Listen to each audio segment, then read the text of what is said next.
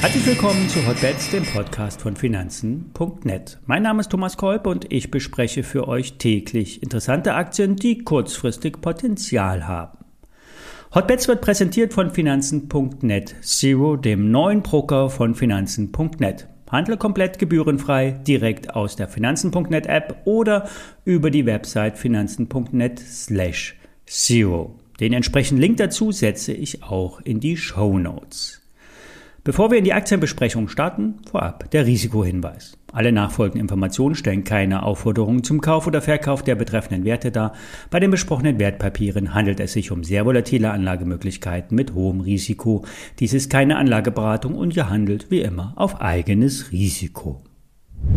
Wir hatten hier bei Hotbets schon zweimal über Bet at Home gesprochen und auf Wettanbieter und die Chancen am Markt ja, sind wir eingegangen. Heute wollen wir einen Blick auf Pferdewetten.de werfen.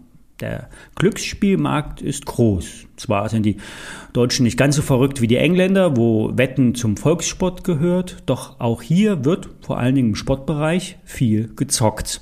In der ARD-Mediathek gibt es aktuell ja eine Reportage, wie vor allem, wo vor allen Dingen die Schattenseiten der Sportwetten äh, gezeigt werden. Ja, viele Leute verlieren dort Geld und es kann auch durchaus zur Sucht werden.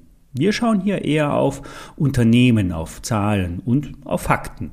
Bei sportwetten.de läuft es seit geraumer Zeit sehr gut. Die Aktie ist von 12 auf 20 Euro gestiegen. Das EBIT hat einen Sprung gemacht, doch bleibt die Unternehmensführung konservativ und hängt den Korb nicht zu hoch. Bei einem nüchternen Blick auf die Aussichten sind eher Chancen zu sehen. So ist das Hauptthema Fußball der Treiber. Es wird wieder gespielt auf dem Platz und in den Wettbüros. Sehr viel wird online gewettet die meisten sehen das als Hobby.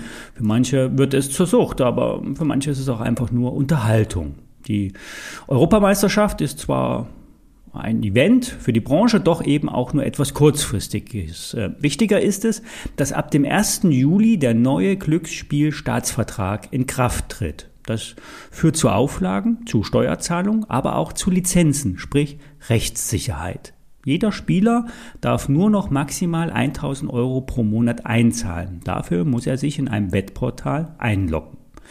Der gesamte Wettbereich wird damit aus der Grauzone geholt. Windige E-Sportwetten werden abgeschafft und durch Geoblocking sollen ausländische Portale trockengelegt werden. Das alles spricht für seriöse Anbieter. Natürlich will der Staat durch Steuereinnahmen an diesem Wettmarkt mitverdienen. Was heißt das für die Aktie von Pferdewetten.de? Es sollte weiter aufwärts gehen. Der nächste Schub sollte in der Aktie in Richtung 25 Euro gehen. Hier ist Potenzial, hier ist Substanz und die Story ist intakt.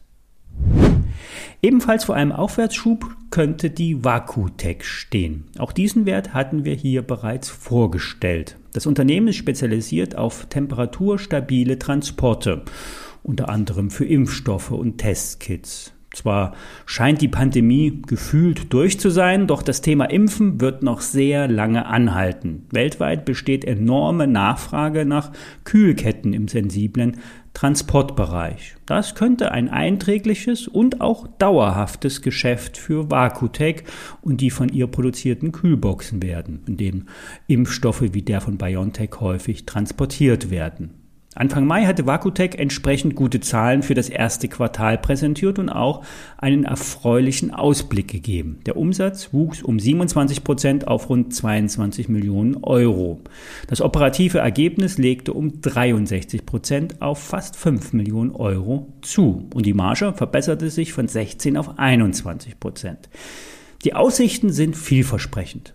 Der Healthcare-Bereich ist der Treiber und macht mit 72 Prozent den Hauptteil aus. Das Unternehmen bestätigt die Prognose für das Gesamtjahr und so soll der Umsatz zwischen 90 und 100 Millionen Euro liegen. Andere Geschäftsfelder aus dem Industriesektor wurden zusätzlich aufgebaut.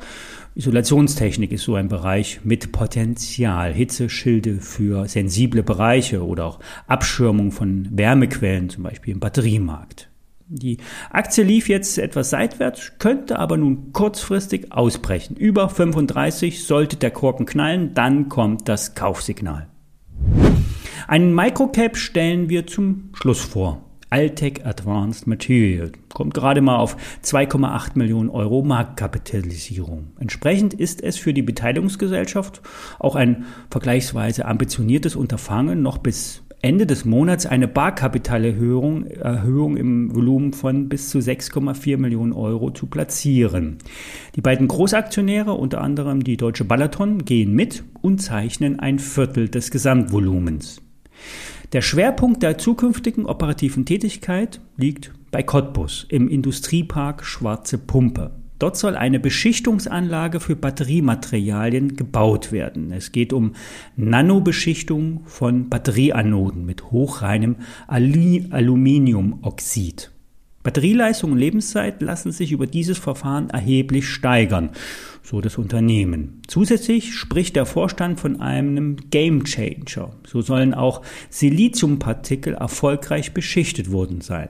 Das Patent dazu ist in trockenen Tüchern und mit SGL Carbon wurde eine umfassende Technologiekooperation geschlossen. Wenn die Produktion anläuft und die Nachfrage von Tesla, VW und Co. sich bewahrheitet, dann könnte es bei Altec Advanced Material krachen. Börsengeflüster geht dann nämlich von signifikanten Erlösströmen aus. Wer also ein wenig Wagniskapital sich ins Depot legen will, könnte bei der anstehenden Kapitalerhöhung mitmachen. Die ISIN dazu steht wie immer in den Show Notes. Dabei ist auch der Link zu Finanzen.net Zero, dem neuen Broker, bei dem ihr keine Gebühren im Aktienhandel zahlt. Ja, und wir hören uns morgen wieder. Genießt das schöne Wetter. Bis dahin.